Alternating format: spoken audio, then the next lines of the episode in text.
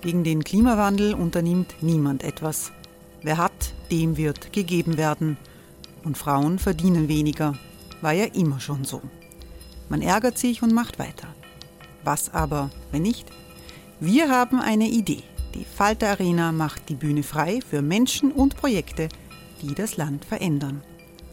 Mein Name ist Eva Konzett. Ich leite das Politikressort im Falter. Und am Sonntag, den 26. Mai, veranstalten wir im Wiener Stadtsaal die nächste Falter Arena. Mit dabei unter anderem der ehemalige Politiker und Neosänger Matthias Strolz, Theresa Imre von Markter, Sonja Jöchtel von Love Politics oder Kari Ochsner von Ochsner Wärmepumpen. Machen statt jammern. Wir schauen uns an, wie das funktionieren kann. Kommen auch Sie vorbei. Alle Informationen und Tickets finden Sie unter falter.at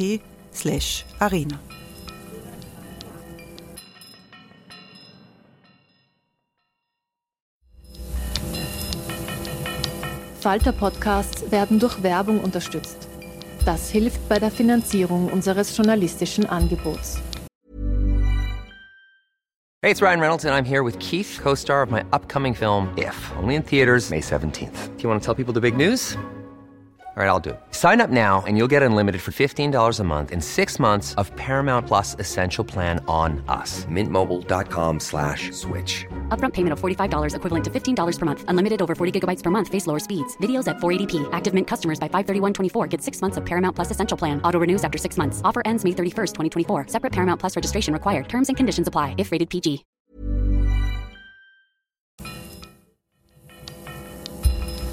Falter Radio, der Podcast mit Raimund Löw. Sehr herzlich willkommen im Falter Radio. Am 12. März 1938 übernahmen die Nationalsozialisten die Macht in Österreich. Unter dem Jubel eines großen Teils der Bevölkerung marschierten die Truppen der deutschen Wehrmacht ein. Auf Befehl Schuschnigs, des letzten österreichischen Bundeskanzlers, hat das österreichische Bundesheer keinen Widerstand geleistet. Adolf Hitler machte sich auf zum Heldenplatz in Wien. Gegen jüdische Stadtbewohner begannen die Pogrome. Der Umsturz hatte sich lange vorbereitet, ist aber dann doch in blitzartiger Geschwindigkeit gekommen. Die Historikerin Helene Meimann lässt im Gespräch mit dem Historiker Philipp Blom die Schicksalstage vor 83 Jahren Revue passieren. Sie zeichnet die zerrüttete Welt Europas nach dem Ersten Weltkrieg und zieht Vergleiche zu heute, zum Sturm auf das amerikanische Kapitol am 6.01.2021 und zur politischen Radikalisierung in der Pandemie bei uns. Hören Sie ein nachdenkliches Gespräch im Bruno Kreisky Forum. Helene Meimann, was ist am 12. März 1938 passiert? In der Nacht landen am Flughafen Aspern 20 Flieger. Davon vier am Nacht vom 11. Vom März. 11. auf dem 12. Der 12. März 1938. Im Monat zuvor war Schuschnigg noch bei Hitler am Berghof gewesen und hat davor gesprochen. Da können wir noch reden, was vorher war, aber Sie wollten ja über den Tag mhm. sprechen. Also es landen 20 Flieger. Darunter vier Flieger des Reichsführers SS Heinrich Himmler. Es springen ähm, SSler aus dem Flieger heraus und sichern, schwer bewaffnet, und sichern die ganze Umgebung, weil sie nicht genau wissen, was sie erwartet. Das heißt, in der Nacht landet die Gestapo in Wien. Es war alles genau vorbereitet, was passieren soll. Also es sind, die Sicherheit übernehmen sie sofort. Äh, Während des Tages spricht sich herum, dass äh, die Wehrmacht einmarschieren wird. Ähm, Schuschnigg hatte ja schon äh, Gott schütze Österreich äh, im Radio verkündet. Also die österreichische Regierung hatte schon aufgegeben. Seiss Inquart war der neue Chef, Innenminister. Das heißt, und Bundeskanzler ist schon ernannt worden. Es war schon alles. Der Nationalsozialist war, der aber auch Österreicher war. Die Nationalsozialisten waren jetzt nicht mehr verboten, sondern die waren in die Regierung geholt worden, um ja, genau. im Prinzip als, als Möglichkeit, die deutsche Regierung zu beschwichtigen. Das hat aber nicht funktioniert, mhm. ähm, sondern. Das war alles vorher. Das war alles vorher, ja, ja, das ist schon klar. Zwei Jahre schon, seit dem Berchtesgadener Abkommen, waren die Nazis äh, ähm, nicht mehr äh, verboten und äh, konnten eigentlich in der Öffentlichkeit agitieren, was sie natürlich auch getan haben. Und alle Institutionen unterwandert, vor allem die Polizei. Also es äh, in den Wochen vorher, vielleicht sollte man das schon erzählen, seit dem 12. Februar, dem letzten Treffen von Bundeskanzler Schuschnigg mit Hitler, dann also auf seinem Berg oben, äh, war eigentlich klar, dass die Sache verloren ist. Und äh, in diesem einen Monat haben die Nationalsozialisten eine unglaubliche Agitation öffentlich durchgeführt. Dazu muss man sagen, es war, ist ja heute ein grauer Tag draußen, wo wir da miteinander reden. Das Wetter ist unfreundlich. Das Wetter hat mitgespielt in diesen entscheidenden Wochen. Es war so wie der letzte Frühling, wenn Sie sich erinnern, der Frühling 2020, immer blauer Himmel, Sonne, fast sommerlich. So war es auch in diesen Wochen. Das heißt, die Leute waren dauernd draußen und haben sich auch beteiligt an den Massendemonstrationen, die die Nazis schon in diesen Wochen durchgeführt haben. Vor allem die HJ-Buben, die überall herumgelaufen sind und äh, sich auf die Bäume gesetzt haben und Flugzetteln verteilt haben. Und äh, es war eigentlich schon klar, was passiert. Na gut, und der, der, am 12. März selbst sind einerseits ist die Wehrmacht einmarschiert. Das Bundesheer hat nicht geschossen, weil Bundeskanzler Schuschnigg, der jetzt kein Bundeskanzler mehr war, hat gesagt, er will kein deutsches Blut vergießen, was ein schwerer Fehler war, weil es gab nicht den geringsten Widerstand des vormaligen erst der ersten Republik, also des Ständestaates. Hätte, hätte dieser Widerstand einen Unterschied gemacht, wenn auch nur einen symbolischen? Einen symbolischen vor allem für die Zeit nach dem Krieg. Also irgendwann, äh, man hat ja nicht gewusst, wie die Sache ausgehen wird, aber es hätte zumindest einen symbolischen Widerstand, glaube ich, unbedingt geben müssen. In Wien waren die Massen bereits auf der Straße, äh, gemischt mit der Polizei, die schon aufmarschiert ist, mit einem Hakenkreuz, teilweise sogar schon in neuen Uniformen. Denn diese 20 Flieger, die da in der Nacht gekommen sind, haben ja auch schon die neuen Uniformen gebracht. Es haben sofort die Plünderungen und das Pogrom begonnen. Das war gleichzeitig. Und dieses Pogrom gegen die Juden, das ist das, was sich wie ein Lauffeuer verbreitet hat in der Welt. Ja, das war etwas völlig Neues. Das hat es in Deutschland vorher so nicht gegeben. Diese Szenen in Wien, die wir alle kennen, mit den jubelnden Menschen äh, auf den Straßen, die die einziehenden deutschen Truppen begrüßen, dem Jubel, wie der Führer gekommen ist und den Einzug seiner Heimat in das Deutsche Reich verkündet hat am Heldenplatz. Diese Massenhysterie, Massensuggestion, das war eigentlich noch nie da. Gleichzeitig hat es zu etwas geführt, zu einer hartnäckigen Legende, die dieses Land nach dem Krieg sehr lang begleitet hat, nämlich das berühmte erste Opfer.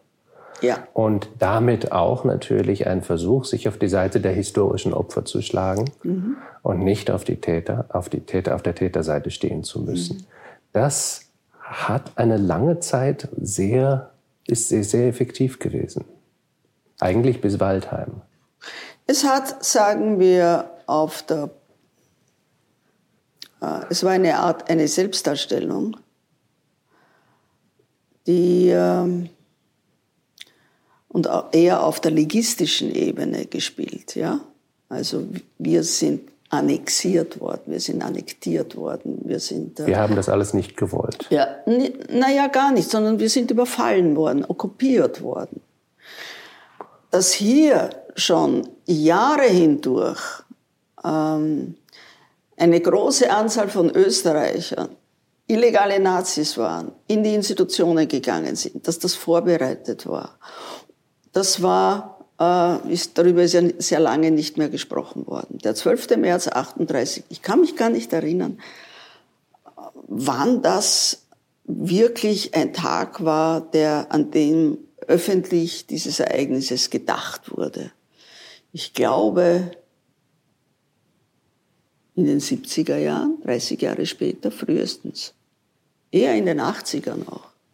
Also 40 Jahre, dass es da eine öffentliche Auseinandersetzung oder auch eine Ausstellung gab oder solche Dinge. Das ist mit Schweigen belegt worden. Aber es haben Hunderttausende Leute hier in Wien an diesem Tag teilgenommen. Und es war eigentlich mit diesem Tag klar, was die Nazis vorhatten. Nämlich nicht nur hier, sondern woanders auch. Einzumarschieren,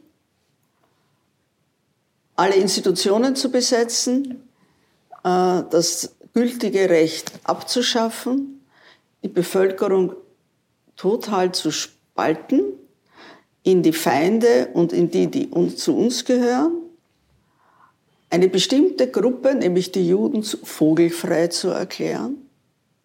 Das muss man sich mal vorstellen. Das waren ja, die haben das Recht außer Kraft gesetzt. Äh, und sie dem Mob zu überlassen. Äh, das war schon eine, hätte eine Warnung sein müssen an die westlichen Großmächte, England, Frankreich, auch äh, die USA. Die Franzosen, die Engländer, die haben zwar über die Botschafter protestiert, aber es war klar, dass die nichts unternehmen werden.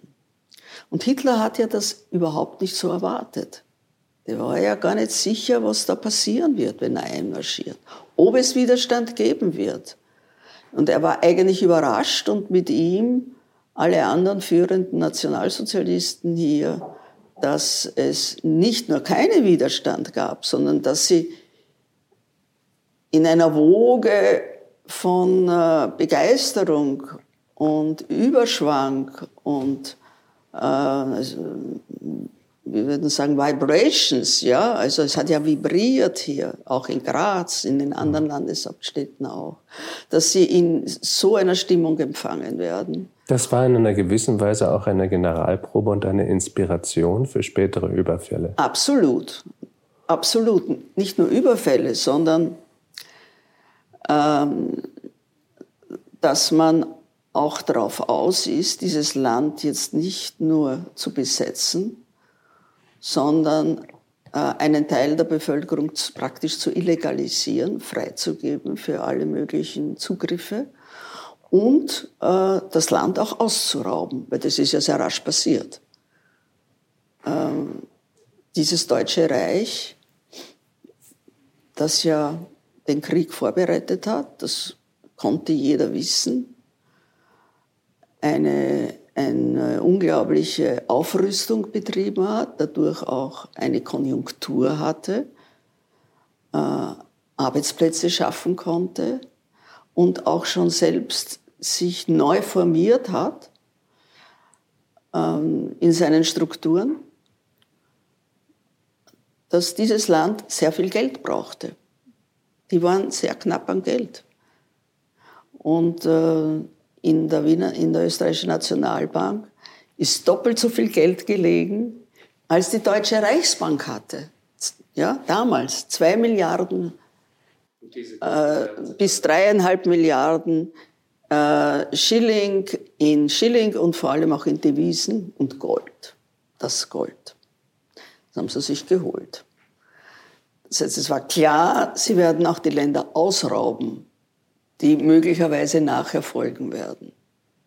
Das war irgendwie in der Nutshell, also in der Nussschale, in wenigen Tagen eine, ein Drehbuch für das, was weiter passieren wird. Nun ist das alles mehr als 80 Jahre her. Warum ist das 90 heute? bald, nicht? Ja, fast. 88 Jahre. 88. Ähm, Warum ist das nicht nur von historischem Interesse, das zu erzählen, was mit den Goldreserven passiert ist, was mit den Juden passiert ist, was mit der, wie die Machtübernahme funktioniert hat. Warum ist das auch von politischer Wichtigkeit, dass man sich heute noch, dass man heute noch darüber spricht? Oder ist es das überhaupt? Haben wir das jetzt ein bisschen abgefeiert und ist es für eine neue Generation nicht mehr so relevant? Wie kann man mit dieser Erinnerung umgehen? Ich glaube, es ist deswegen so wichtig, weil man sehen kann, wie schnell es gehen kann.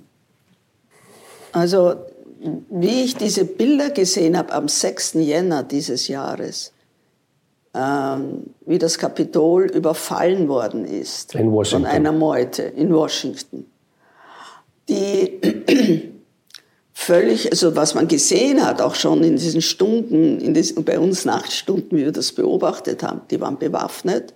Die haben zwar keinen klaren Plan gehabt, aber es war klar, wann die von den Abgeordneten jemanden erwischen, bringen sie ihn um. Ja? Äh, also es, da lag ein Plan dahinter, möglicherweise, das wird ja jetzt alles untersucht, zumindest hat es auch so ausgesehen. Ich glaube, im Kapital so, dass scheint... putschen wollen, dass der Staat übernommen wird. Ich glaube, das Faszinierende an der Attacke aufs Kapitol ist genau, dass da kein Plan da war. Denn als wir drin waren, fiel ihnen außer Selfies eigentlich nichts mehr ein. Richtig. An, ähm, aber aber dass es so schnell gehen kann, hat ja niemand gedacht, dass äh, ein, äh, sozusagen, dass das zentrale Regierungsgebäude eines so riesigen. Landes so übernommen werden kann. Das heißt, es kann sehr rasch gehen.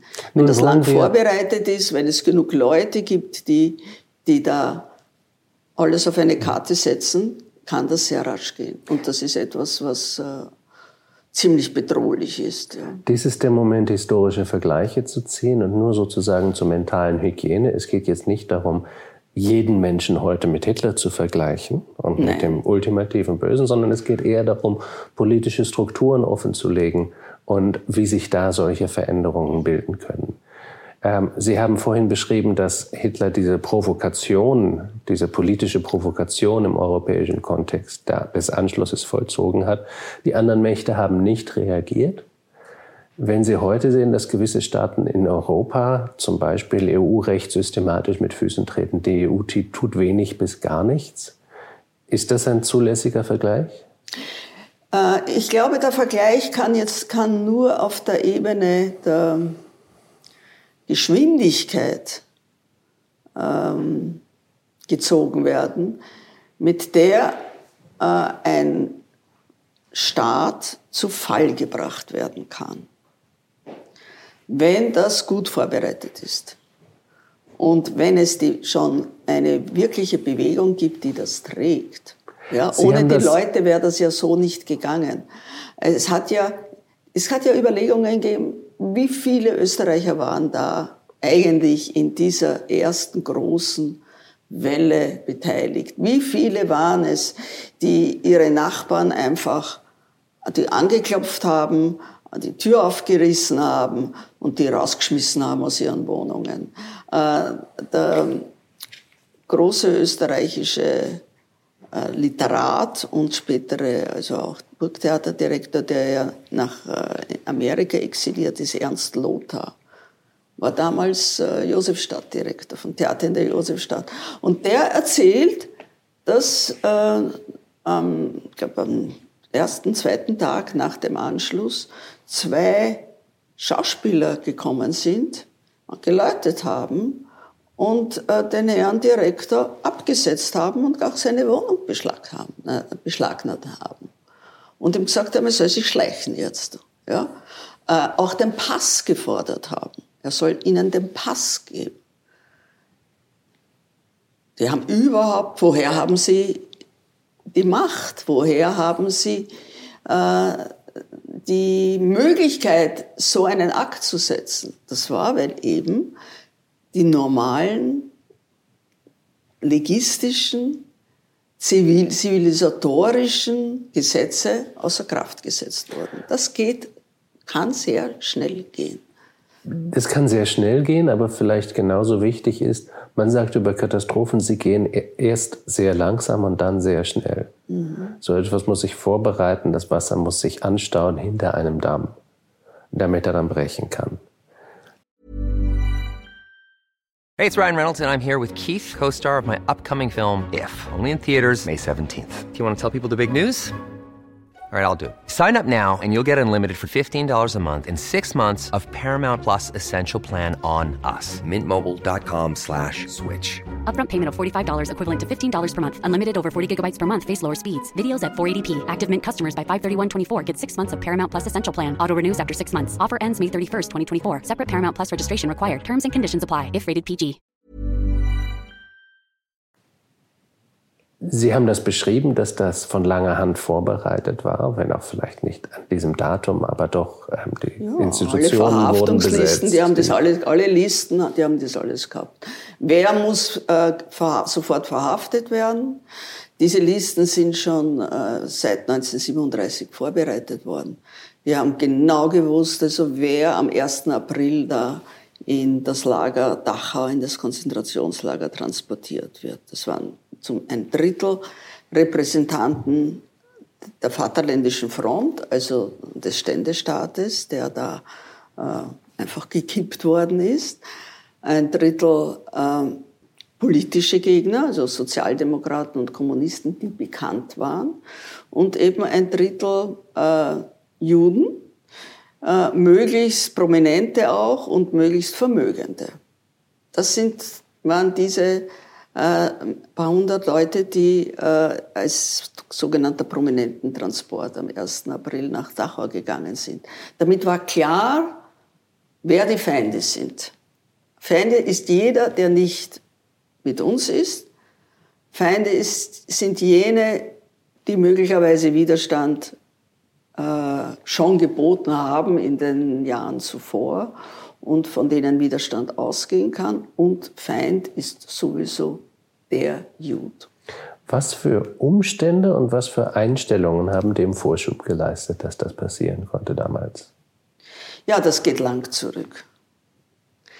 Also ich würde sagen, ähm, also wenn wir äh, unsere, äh, unser Gespräch heißt ja der lange Schatten. Dieser Schatten geht nach beiden Richtungen. Er geht sozusagen in die Zeit vor dem äh, März äh, 38, ich würde sagen bis 1918 zurück, bis äh, mindestens, ja, bis, wie, das, äh, wie die äh, Donaumonarchie zerfallen ist, ähm, dieser große Vielvölkerstaat. Und er geht nach vorne bis heute. Darüber könnten wir vielleicht ein bisschen reden. Äh, als diese, diese äh, österreichisch-ungarische Monarchie äh, auseinandergefallen ist, ähm, haben sich die Nachfolgestaaten als Nationalstaaten sehr rasch gebildet. Und das, was dann, und, äh, und sozusagen die deutsch sprechende, das deutsch sprechende Kernland Österreich, ja, ähm, wie die Verhandlungen gegangen sind dann mit den Siegermächten, die haben sich ja vorgestellt, sie kriegen das Sudetengebiet dazu, also sie kriegen die deutsch sprechenden Tschechen auch dazu, sie kriegen Südtirol dazu, sie kriegen die Krain, wollten sie auch haben, aber also überall dort, wo deutsch sprechende bzw. Deutsche gelebt haben, das ist vom Tisch gewischt worden. Ähm, das kam überhaupt nicht in Frage. Also das Österreich, die Österreichische Republik, die erste Republik, war ein Kleinstadt mit, einem riesigen, mit einer riesigen Hauptstadt. Wasserkopf hat das dann geheißen. Ohne viel Landwirtschaft, ja, genau. ohne viel Und das Industrie. hat tiefe Frustration mhm. ausgelöst. Was ich, ähm, worauf ich eigentlich abziele, ist schon, wie der Schatten in die Zukunft geht. Ja. Denn es geht ja um sozusagen Vertrauen ins eigene Gemeinwesen. Es geht um Vertrauen in den eigenen Staat. Es geht um Vertrauen in demokratische Institutionen. Ähm, der war natürlich sehr gering, dieses Vertrauen in der Zwischenkriegszeit. Erstmal hatte es nie eine Demokratie gegeben in Österreich. Nein, erstens. Ähm, und zweitens war natürlich durch den Krieg viel zerstört worden, sowohl, sagen wir, wirtschaftlich als auch mental. Aber wir erleben jetzt auch eine Zeit, in der Vertrauen in Demokratie radikal sinkt. Mhm. In der Demokratie noch nicht mehr so zu funktionieren scheinen, wie sie das in der Nachkriegszeit getan haben. Und meine Frage geht eigentlich dahin, äh, fällt der Schatten auch in diese Richtung? Das sowieso. Äh, äh, ich will, wollte nur kurz sagen, es gab keine österreichische Partei 1918, die nicht den Anschlussparagraphen, den Wunsch gehabt hat, in ihrem Parteiprogramm, sich an ein großes Deutschland anzuschließen. Die das haben sich natürlich, die Linke hat sich vorgestellt, es wird ein demokratisches, revolutionäres Deutschland sein. Aber das überrascht Und sehr viele Leute, dass auch Linke damals deutschnational alle. gedacht haben. Auch die Kommunisten. Und zwar sehr oft auch einfach, weil sie sich natürlich in einem deutschen Kontext viel mehr Macht erhofft haben. Ja, und auch in einem großen Land leben wollten. Also in einem Kleinstadt zu leben. Äh, nachdem aber so ich meine jetzt Macht auch als Linke, als Kommunisten, ja, als Sozialisten, die, weil die kommunistische Partei viel stärker war in Deutschland, weil die sozialistische Bewegung viel stärker war in natürlich. Deutschland. Das heißt, auch für Linke war deutschnationales Denken ziemlich normal in der Zwischenkriegszeit. Ja, die haben sich nicht als Österreicher gesehen, die haben sich als äh, kulturell, also haben sich nicht so viele Leute als Altösterreicher gesehen. Bruno Kreisky, weil wir hier in seinem äh, schönen Haus sitzen, seinem früheren, der war einer von denen, der sehr getrauert hat um die äh, um die alte Monarchie, also um diesen Vielvölkerstaat. Der war kein Deutschnationaler. Aber die Sozialdemokratie selbst, oh, da waren viele drinnen, Fritz Adler und auch Otto Bauer, die geglaubt haben, sie müssen in einem demokratischen Deutschland unbedingt dabei sein, die diesen Wunsch gehabt haben. Das war 33 mit Hitlers Machtantritt vorbei. Aber diese, äh, es gab keine eigene Identität. Also das, dies, diese erste Republik hat es sehr schwer gehabt, eine eigene Eigenstaatlichkeit und Identität zu entwickeln. Daneben war das Problem auch, dass es äh, die 20er Jahre, da ist es ja ganz gut gegangen. Das war nicht so, dass das nur Elend war hier und äh, äh, von vornherein zum Scheitern verurteilt. Aber die Weltwirtschaftskrise hat äh, hier Hunderttausende arbeitslos gemacht und furchtbares Elend. Also die Leute, die am, am 12. März, und damit können wir das ja mal abschließen, die da ähm, sich in einem ähm, Pandemonium, hat der Zuckmeier geschrieben, ja, ähm, in, in die Straßen ergossen haben und äh, ihre Wut an den Juden ausgelassen hat und äh, äh es zu unglaublichen Demütigungen und äh, Pogromaktionen gekommen ist. Diese Leute haben sich ja etwas erhofft. Die haben große Hoffnungen gesetzt. Ja? Die wollten den Anschluss Vielleicht waren auch wirklich alle gar nicht so wirklich informiert, was die Nazis überhaupt sind und was die wollen, aber die wollten auf jeden Fall Zukunft haben und haben sich das erwartet. Und das, glaube ich, ist ganz wichtig für jede äh, Demokratie und für jeden Staat, dass die Menschen sich etwas erhoffen und etwas erwarten und Zukunft sehen. Das bringt uns in die Zukunft. Das bringt uns in, in die in die Nachkriegszeit und äh, in das Heute. Ja? Und das ist damals nicht mehr da gewesen. Bei vielen, vielen Menschen. Und äh, heute gehen Tausende durch die Straßen, äh, verweigern sich der Wahrnehmung, dass es hier eine Pandemie gibt. Die Corona-Demos. Die Corona-Pandemie und äh, verweigern sich den äh, Maßnahmen, die da gesetzt werden müssen. Es, gibt eine große Krise äh, und in, in, der, in der Krise ähm, kann man Leute relativ leicht ähm, spalten, aufhussen, aufganseln, wie man hier sagt, ähm, beeinflussen, radikalisieren. Und äh, das haben wir in Amerika gesehen übrigens. Das ist ja auch schon jahrelang gegangen, dass wenn da ein Präsident ist, der die Leute aufstachelt und äh, nichts anderes zu tun hat, als Feindbilder zu produzieren, was da möglich ist, ja, in so, in, in der, eigentlich in der ältesten ist, funktionierenden Demokratie. Aber das, das ist ein interessanter Fall, denn es gibt sozusagen zwei Thesen zu Trump und der Stürmung des Kapitols. Die eine ist die zu sagen, schaut, wie schnell das gehen kann. Ja. Da ist Amerika ganz knapp an einer Diktatur vorbeigeschrammt, de facto, von einem Präsidenten, der dann vielleicht wie in Russland beschließt, dass er immer wieder gewählt werden kann oder so Präsident auf Lebenszeit ist, was auch immer. Auf der anderen Seite kann man auch sagen, schaut, die demokratischen Institutionen, die Juristik, die, die, die, die Gerichtsbarkeit, die haben funktioniert. Ja, die waren sehr stark, sind sehr stark. Sie haben diesen Angriff auf die Integrität der Demokratie erfolgreich abgewehrt. Und Herr Trump ist nicht mehr Präsident. Ähm, das, kann man das übertragen auf europäische Verhältnisse, wo wir zum Beispiel in Ungarn, zum Beispiel in Polen sehen, wie Demokratie sehr dramatisch ausgehöhlt wird? Mhm. Eigentlich reduziert wird zu einer Art Theatervorführung, mhm. ähm, wo man noch die Institutionen beibehält, aber sie längst entmachtet und kastriert hat. Und vor allem die Medien äh, mehr oder weniger ausschaltet. Also Aufkauft, also ausschaltet, etc. Mhm. Ähm, dann ist der Schritt nicht mehr besonders weit. Aber jetzt ist es leicht zu sagen, das sind Länder, die mit ihrem eigenen langen Schatten zu kämpfen haben, nämlich dem des Kommunismus, äh, den der mehr oder weniger erfolgreichen äh, Wiederanschlusses an, Wiederanschlusses an, äh, an die freie Welt nach 1989. Westeuropäische Länder sind da nicht so gefährdet, oder?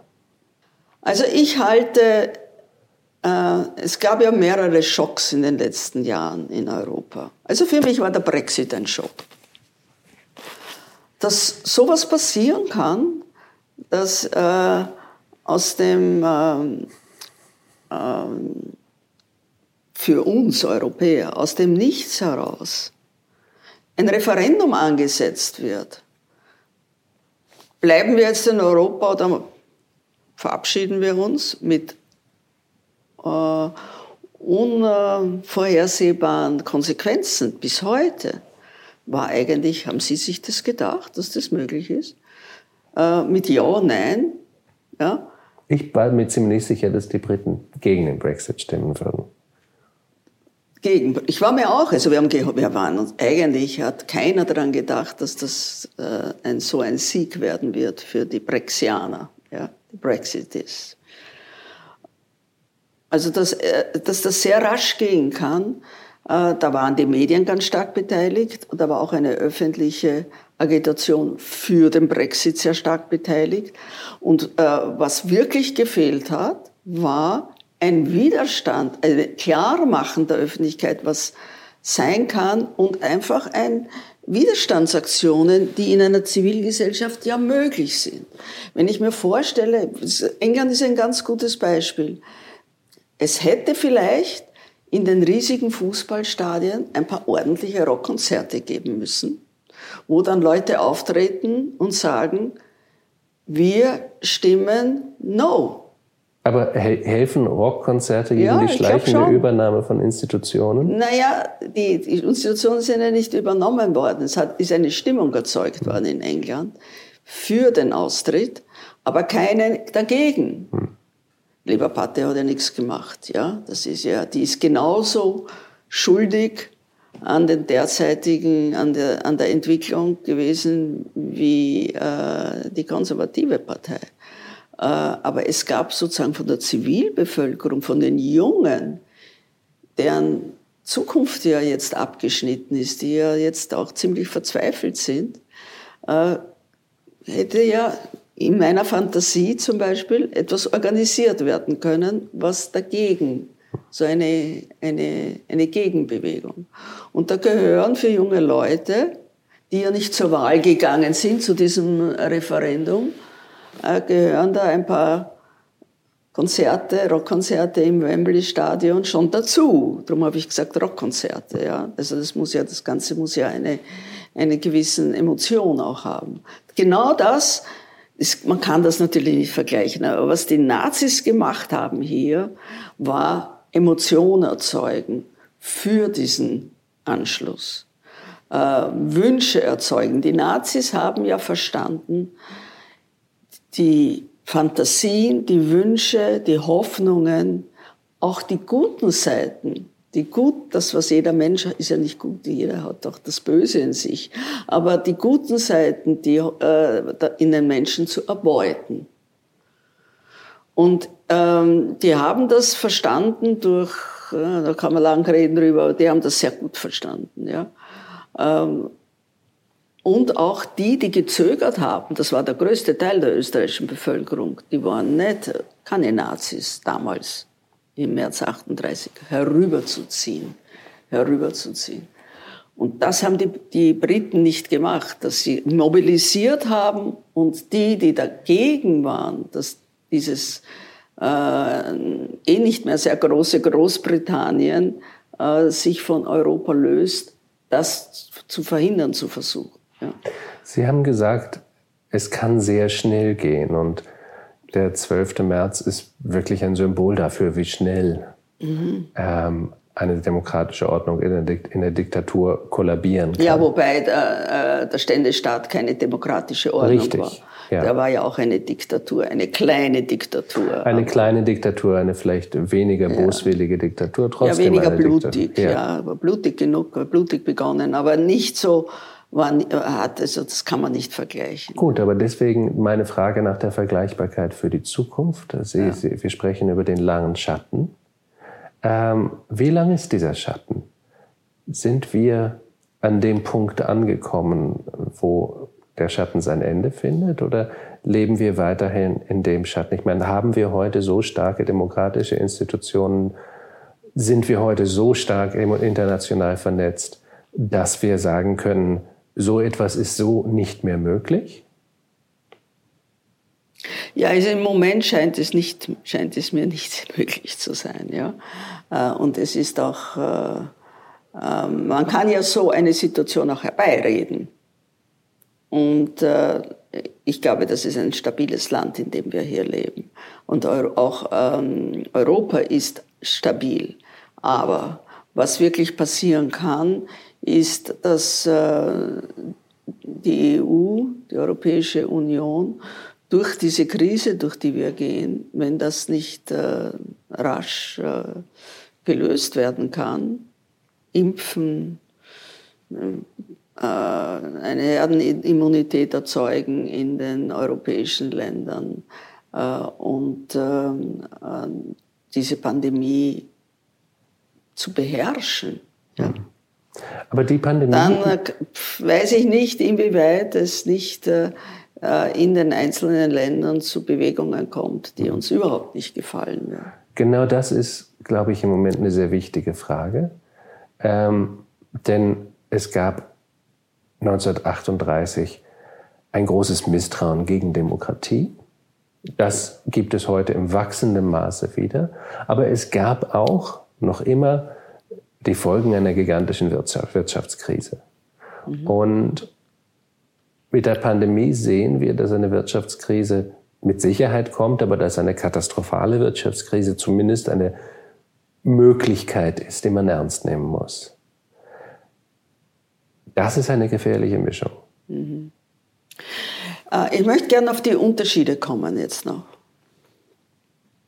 Also was die Wirtschaftskrise anlangt und der Zustand, also die soziale Instabilität und, äh, und auch Verarmung, ist das überhaupt nicht zu vergleichen.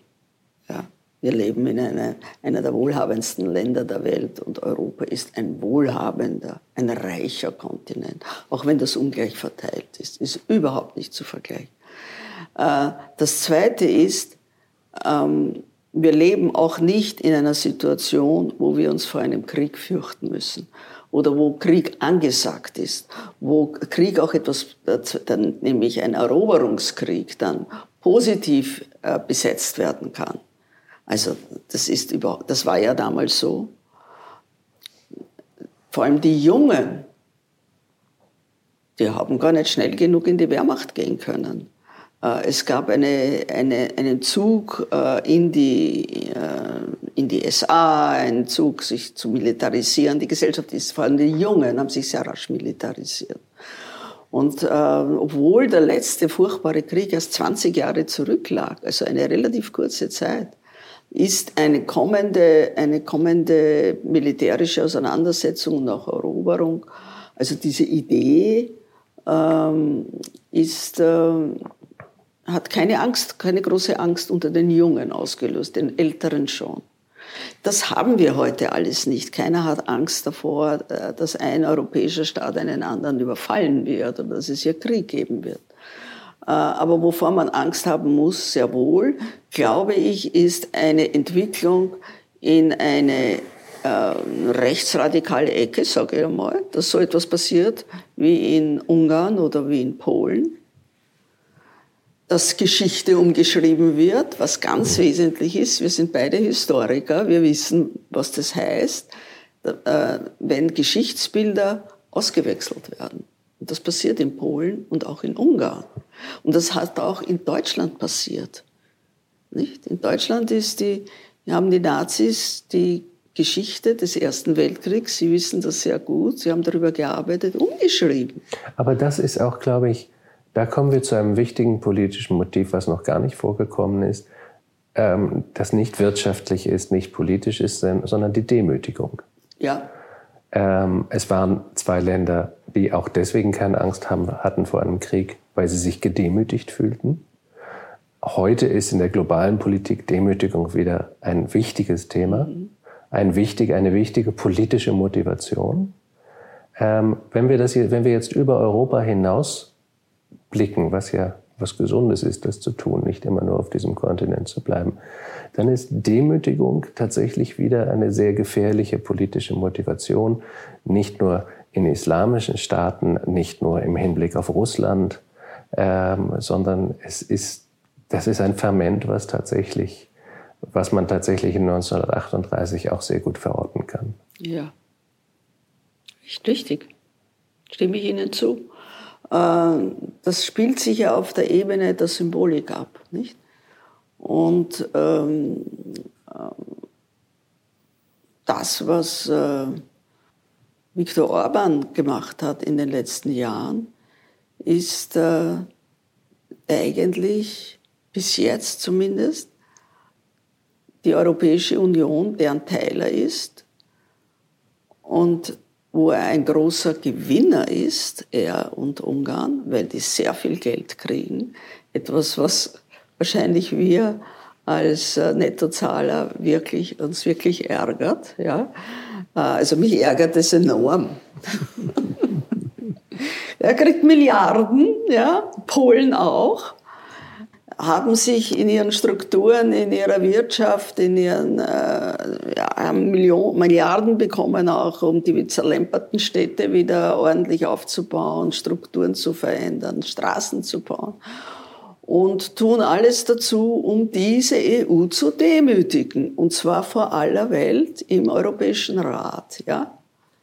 und in Brüssel. Äh, also die, äh, das ist eigentlich, so geht man nicht miteinander um. Man, äh, Demütigung ist eine, eine Waffe gegen Feinde. Also er, bin, es, er agitiert so, als ob die EU, vor allem also Frankreich und Deutschland, ob das Feinde wären. Das ist ziemlich gefährlich. Ne? Jetzt hat er mir die EVP mal eben rausgeschmissen, mehr oder weniger. Also die, die, Sessel vor die Tür gestellt und er ist gegangen. Wenn wir mal sehen, äh, wohin er jetzt gehen wird, Viktor Orban. Er ist natürlich geschwächt worden dadurch, aber das kann natürlich auch zu einer Radikalisierung führen. Ich habe mich vor einigen Jahren kurz vor ihrem Tod mit Agnes Heller unterhalten, die immer wieder darauf hingewiesen hat, wie zerbrechlich ähm, Demokratie ist und auch wie relativ neu in der europäischen Geschichte. Äh, sie war sehr pessimistisch darüber, dass dieses sozusagen Ausnahmeprodukt Demokratie lange weiter bestehen kann. Teilen Sie diesen Pessimismus? Ja gut, also Agnes Heller war sehr geprägt davon, äh, also von ihrem Land, von Ungarn. Ähm, ja, wie lange hat Ungarn eigentlich eine demokratische Phase gehabt in den letzten hunderten Jahren? Mhm. Also das war zwischen 1900, Also ganz kurz nach dem Krieg. Und, da, und äh, übrigens nicht nur Ungarn, auch Tschechoslowakei, also all die, die, die sogenannten Oststaaten, Polen, äh, die hatten ja eigentlich eine ganz kurze Phase wo, von äh, Demokratie, bevor sie wieder ähm, autoritär geworden sind. Äh, wobei Ungarn, glaube ich, jetzt schon weitaus autoritärer äh, regiert wird als Polen. Polen, die müssen gegen einen, also das ist nicht so einfach in Polen, da gibt es eine starke Opposition, vor allem in den Städten. Hat man jetzt gesehen äh, bei den Massendemonstrationen, weil sie das Abtreibungsrecht praktisch äh, eingegraben haben. Ja. Es geht, geht gegen die Frauen. Ja. Also bei, bei, Polen und Ungarn bin ich, die, die stehen auf, das steht auf sehr wackeligen Füßen. Ich habe auch keine Ahnung, was die EU da tun könnte, um äh, jenen Leuten in Polen und Ungarn, die ähm, für stärkere Wiederbelebung der demokratischen Strukturen sind, zu helfen, die zu unterstützen. Ich finde, ich, ich halte unsere Demokratie so wie wir sie haben hier in Westeuropa, für ziemlich stabil. Aber wir haben gesehen, dass zum Beispiel in Frankreich die Gilets jaunes, also die gelben Westen, das war eine Protestbewegung äh, auf den Straßen 19, äh, 2018, 19. Ähm, die können einfach ein Land praktisch lahmlegen. Wenn so eine Bewegung einen charismatischen Führer oder eine charismatische Führerin, Führungspersonen erhält, bekommt, äh, das ist die Marine Le Pen nicht, aber es hätte ja sich jemand anderer kristallisieren können. Also die hätten wahrscheinlich den Macron ganz schön äh, ins Schwimmen gebracht. Man kann, sieht man nach wie vor Leute in einer Krise, die unzufrieden sind, mobilisieren, auf die Straße bringen. Wenn einmal ein paar hunderttausend auf der Straße sind, in, der, in einer Hauptstadt, die sehr sensible, sensible Strukturen hat, äh, also das kann äh, äh, zu Chaos führen und die Reaktion des Staates kann dann auch eine sein, dass er demokratische Rechte zurücknimmt. So fängt es an.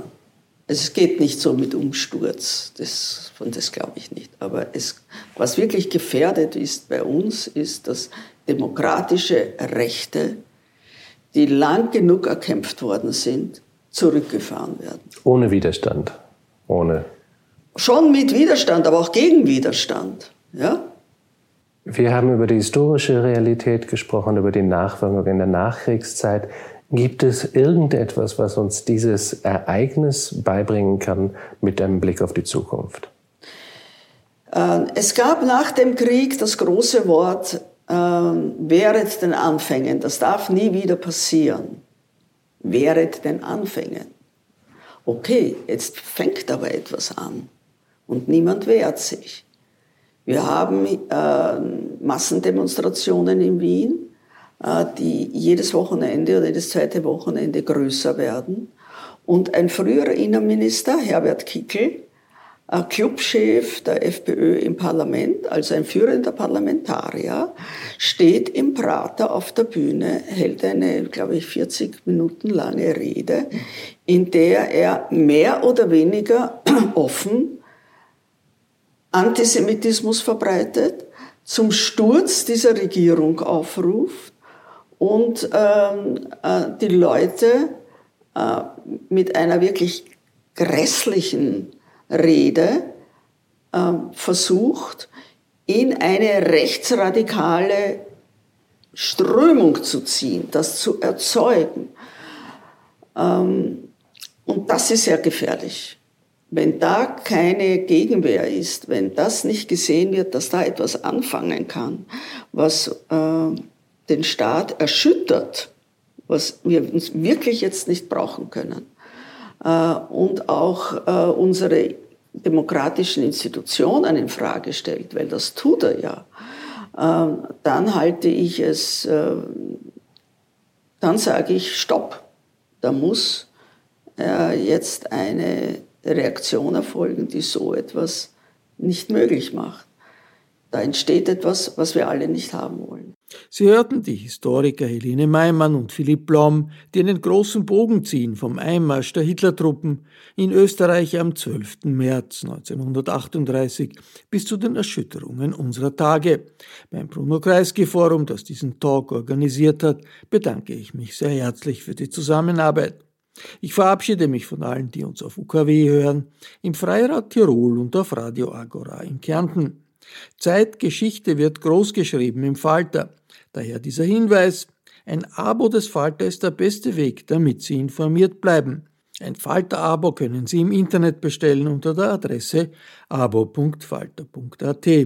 Aus der Falter-Redaktion gibt es jetzt auch einen Newsletter. Der kommt jeden Tag in der Früh an Ihre E-Mail-Adresse und er kostet Sie nichts. Zu bestellen unter der Adresse www.falter.at/morgen. Ursula Winterauer hat die Signation gestaltet. Anna Goldenberg betreut die Audiotechnik im Falter. Ich verabschiede mich bis zur nächsten Folge. Sie hörten das Falterradio, den Podcast mit Raimund Löw.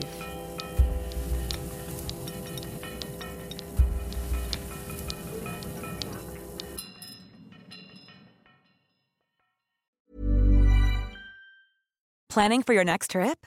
Elevate your travel style with Quince. Quince has all the jet setting essentials you'll want for your next getaway, like European linen, premium luggage options, buttery soft Italian leather bags, and so much more. And is all priced at 50 to 80% less than similar brands. Plus, Quince only works with factories that use safe and ethical manufacturing practices. Pack your bags with high-quality essentials you'll be wearing for vacations to come with Quince. Go to quince.com/pack for free shipping and 365-day returns.